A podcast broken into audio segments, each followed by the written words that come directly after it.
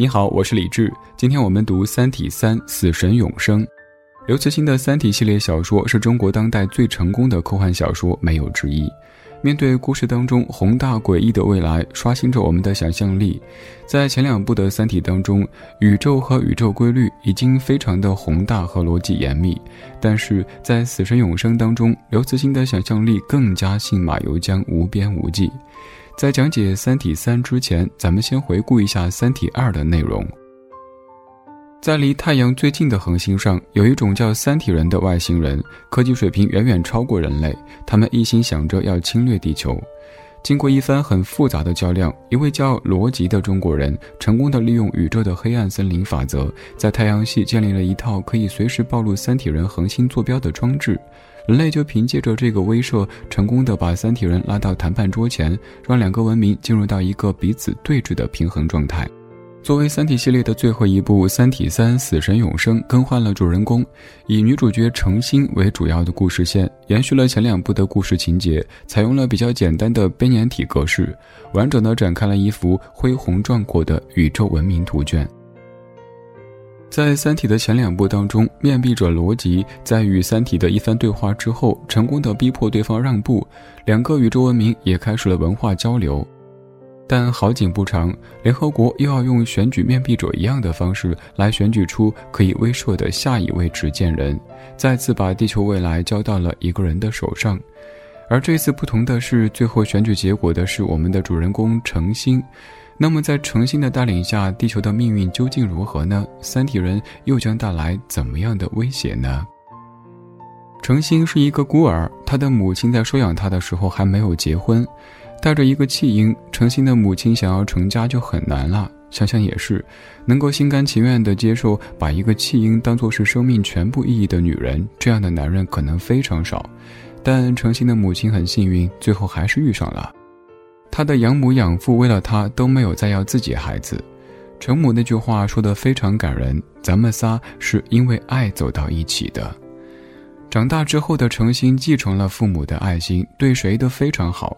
对孤僻离群的同班同学云天明也是那么的亲切，这对程心来说完全是出于自然，但对于云天明来说，那是生命当中难得的阳光。云天明不善于交际，毕业之后的工作也很普通，特别不幸的是，他还患上了绝症，而那个时候安乐死已经合法。他在选择安乐死之前，买下一颗星星送给程心，而程心因为参与 PIA 向三体舰队发射探测器的工作，想让有着航天专业背景的云天明放弃安乐死，作为被执行人将大脑捐献给阶梯计划。云天明想着，反正都是死，那就同意了吧。于是，一个将死之人的大脑，以无数核弹层层叠加产生的动力，扬帆起航，承载着人类的命运，进入浩瀚无际的太空，向着三体星人进发。其实，选举程心作为执剑人，也是人的自私在作祟。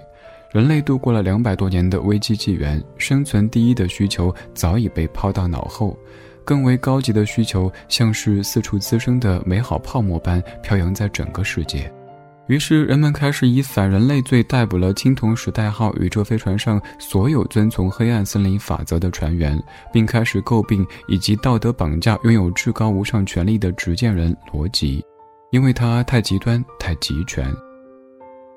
此时的罗辑已经年迈，为新时代守了五十年的发动按钮，大家觉得是时候换人了。人类应该把权力交给他们能够掌控的、没有威胁的人手里。于是，程心这个集结了人类真善美品质的候选人，成为了继罗辑之后的执剑人。殊不知，这正中了三体星人的下怀。三体文明明白，在残酷的宇宙当中，任何善良都只能导致毁灭。只要程心成为决定地球生死的人，他的真善美就只会成为三体人占领地球的最好帮手。于是，就在人类用具备圣母特质的女主诚心取代对三体星人极具威慑力的逻辑之时，三体星人发动了对地球的全面总攻，摧毁了地球上可以发射引力波宇宙广播的所有系统。至此，人类进入被三体星人圈养的时代。这一次，三体星人下令将全球的人类赶到大洋洲，于是全球四十一亿六千万人开始往澳大利亚迁徙。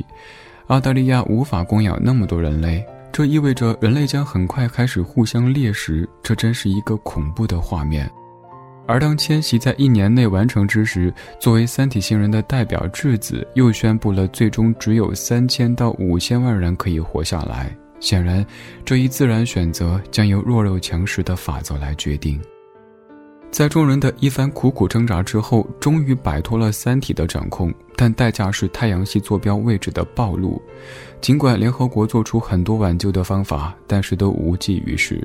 于是，三体人掌管地球，地球人开始了非常惨痛的六年生活。程心也因为背负着巨大的心理负担，痛苦地过着这六年，也被人类唾弃了整整六年。人类没有想过，原本程心就是大家票选出来的，但却不接受他所做的决定。人类什么都能够想到，而且只想拥有好的东西、好的结果，却无法接受不可控因素带来的危险结果。诚心看着现在的澳洲，就像人间炼狱一般，这一切的一切都是他自己造成的。于是他陷入到深深的自责当中。那些曾经无比爱戴他的人们开始疯狂地谴责他。在这样的压力和打击下，诚心终于承受不住了，突然之间双目失明，随后他进入到冬眠状态。最后，因为蓝色号飞船启动了对地球的广播，才让诚心的冬眠结束。原来三体世界被毁灭了。曾经地球联合舰队被三体水滴探测器毁灭的时候，有两艘飞船成功逃跑，在太空游荡。其中有一艘飞船叫做万有引力号，舰体本身就是一个超大型的引力波发射装置。让三体万万没想到的是，派去追击万有引力号的水滴探测器没有成功摧毁舰艇。在舰上的所有人类决议之下，这个带有引力波探测器的万有引力号毫不犹豫地为地球人类向三体世界展开了最后的反击，向黑暗森林中发射了三体世界的坐标。于是猎枪开枪了，三体世界被毁灭。但是三体没有选择毁灭地球，三体舰队掉头返回了大宇宙，成为宇宙当中的流浪儿，名副其实的雨漂。于是，三体人开始匆忙撤退，地球开始恢复正常。程心成立了星环公司，和政府合作，公司做成了航天业的巨无霸。此时，云天明带着他的大脑和三个童话故事回来了。当然，三体星人也恢复了他的身体。为了不被三体星人察觉，云天明将对人类社会至关重要的三个问题的答案隐藏在了这三个童话里。只可惜，诚心和人类文明的智囊并没有完全猜透三个童话的答案。云天明告诉诚心，地球最有可能遭到的打击是降维打击，由三维降到二维。他给地球指明了两种可以逃避的方式：用曲率驱动技术建造光速飞船逃出太阳系和黑域计划。云天明的两种选择对地球人来说是最好的选择。选择离开地球的人类可以通过光速飞船离开；选择留在被黑域包围的地球，就世世代代生活在黑域当中。虽然云天明给地球人指明了方向，但他没想到的是，光速飞船计划根本不可能被人们所认可。计划一提出就被认为是非法，因为当时的技术水平显然只能送一部分人逃离地球。究竟是谁走，是谁留？这又是一个世纪难题。人类为了挽救自身的命运，选择了他们觉得最为安心的计划——掩体计划。因为人类觉得光力打击太阳会造成的破坏，在太阳系内仍旧有些行星的背阳面可以作为掩体，而绝大部分的普通民众都不愿意离开太阳系，不愿意去太空漂流，同时一批学者也不愿意终老都不能出太阳系。就在人类认为自己已经准备好面对黑暗打击的时候，来自于高等文明的清理者发现了地球。当我们仰望星空的时候，似乎星空很宁静、很美好。其实，黑暗森林无处不在，整个宇宙早就打成了一锅粥。清理者的职责就是扫荡并毁灭低级文明，三体文明就是被这样的清理者所毁灭的。发现地球的清理者来自于歌者文明。他在巡查的时候发现，在被毁灭的三体世界的废墟不远处还有文明迹象。人类意想不到的是，外星文明攻击太阳系的武器并不是普通的物理武器，而是一个可以降维打击的二向箔。所有的掩体计划都宣告失败，整个太阳系都从拉格朗日点开始慢慢的变成二维，就像被拍扁画进了一幅画当中。这时有人提出做光速曲率驱动的飞船，但被民众和政府反对，最终要请程心来决定。程心仍旧做了一个非常善良的决定，那就是放弃。后来，二古博展示出降维的力量，所有的物质、所有的行星、恒星全部由三维降为二维，瞬间没有了生命力和能量，让整个空间的活路全部封死。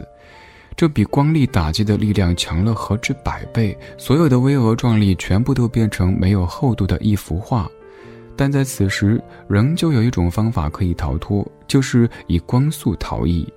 但是，如何在道义上对全人类公布光速飞船的逃亡计划，成为了各国政府的一个难题。毕竟，人类的资源和能力无法造出足够多的光速飞船，允许四十多亿人同时逃亡。其实，不公在人类社会产生以来就已经是一种必然，只是人类仍旧顽强地保留着某种浪漫的气息，想方设法地美化这样的不公。程心因为无法接受这样的不公，也没有勇气以牺牲一些人作为代价去保全另一些人，而错过了可以拯救人类文明的机会。当然，你也可以说程心是战胜了不公，选择了让所有人一起公平的死去，因为在死亡面前，人人平等。在故事最后，程心和助手搭乘人类唯一的一艘光速飞船逃出太阳系，这是作者刘慈欣留给读者的希望。程心和助手作为人类的代表，去经历接下来的银河纪元，在那里能够远远望见罗辑远去的身影。这一位两百多岁的长者，对于星空来说，他太渺小了，不过是宇宙当中的蝼蚁一般的存在，但是他却是文明的象征。这个宇宙已经记录他们，他们曾经来过、活过、努力过，也挣扎过，只有死神永生。读完这部小说，很多读者可能对故事的主人公程心不太满意，觉得这个人物的设定太过圣母型，以至于他所做出的几项决定导致的后果就是地球差点被三体人所占领，整个太阳系被降为二维。那么，作者为什么要设定这样一个不讨喜的角色作为故事主人公呢？其中有什么深意呢？很多人认为程心看的始终都不够远，只注重人类眼前的利益。刘慈欣也说，写这个人就没有想过让读者喜欢，这不是读者会喜欢的人。但是仔细想想，其实程心并没有错，他是一个书香气过多、烟火气太少的人。天赋圣母一般的养父母，培养出这样的一个用爱发电的人。程心一直以来学习好、工作顺、人缘好、机遇好，他是一个用爱用善堆砌起来的人。诚心远离艰难险阻，没有见过苦痛挣扎，人生百态，他只见过善；社会万象，也只经历过爱。这样的一个只会用爱用善去面对宇宙的人，会怎么样呢？可能只会是一错再错。整个人类社会让人感受到的是守旧、软弱、落后以及短视，而这一切是通过诚心来实现的。从这个角度来说，诚心已经不是一个个体，而是人类缺点的代表。纵观程心的一生，他似乎就是民意的代表。然而，在冷酷的宇宙现实当中，圣母般的阳春白雪般的民意显得是那样的不合时宜，在每一个重大的历史关头都无法做出正确的抉择。到这里，这本《三体三：死神永生》的重点部分就讲完了。我们来总结一下：《死神永生》揭开了《三体》这个系列的终极结局。地球文明在宇宙文明当中犹如婴儿般的弱小。但是人类却一直保有独有的文明特性，最后整个太阳系沦为二维世界，在三维体系当中消失。在此过程当中，程心有两次重大失误：第一次是拒绝暴露三体星系的位置，差点导致地球被三体人占领；第二次是阻止人类唯一的生存选择制造光速飞船，导致整个太阳系降成二维。其实这一切都是时势造就的。他所有的选择都是在众人推动下做出的，是残酷的宇宙根本容不下的一点点善良。三体的世界是宏大的，树叶间仿佛蕴含着整个宇宙，让你满眼看到的都是黑暗，而那黑暗当中闪烁的光芒忽明忽暗，让人琢磨不定，仿佛下一秒你就会被无尽的黑暗所吞噬，在寂静当中寻找着生命的意义。正如人类群星闪耀时当中所说的，命运鄙视的把畏首畏尾的人拒之门外。命运这世上的另一位神，只愿意用热烈的双臂把勇敢者高高举起，送上英雄们的天堂。现实其实也是如此，在人生的关键路口，个人选择深深的影响着未来的人生发展。你是逻辑还是诚心，关键在于选择的不同。在生存面临灭顶考验之时，每一个个体所表现出的行为都有着它的立足点。究竟是为了生存而生存，还是为了残留人性而选择灭亡？或许现在的我们都没法给出答案。我们所能做的就是尽全力拥抱生活，努力的生存下去。好了，这本《三体》就读到这里。如果听完解读感觉意犹未尽，可以在微信搜索小程序“山寺生活”当中有解读过的全部书籍纸质版。我是李志，这是山寺书房，下期读书会我们继续梳理见。